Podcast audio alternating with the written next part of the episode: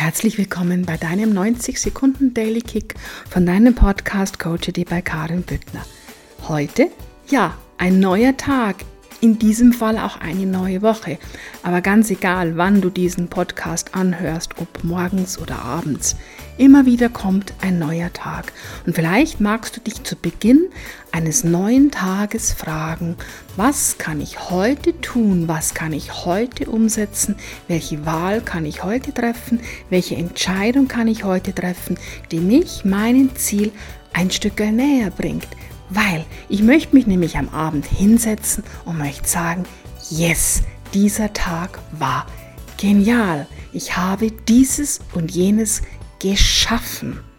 Und das ist mir immer so wichtig, der Unterschied zwischen geschafft, geschafft hat oft etwas bisschen mit Überlebensmodus und Überlebenskampf zu tun und mit geschaffen, geschaffen im Sinne von erschaffen, schöpferisch sein.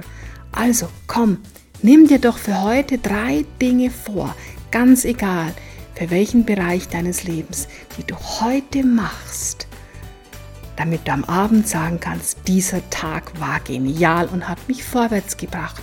Und wenn du das jeden Tag machst, wirst du sehen, wie sich binnen vier Wochen dein Leben beinahe magisch verändert. Viel Spaß dabei. In diesem Sinn, herzlichst deine Karin.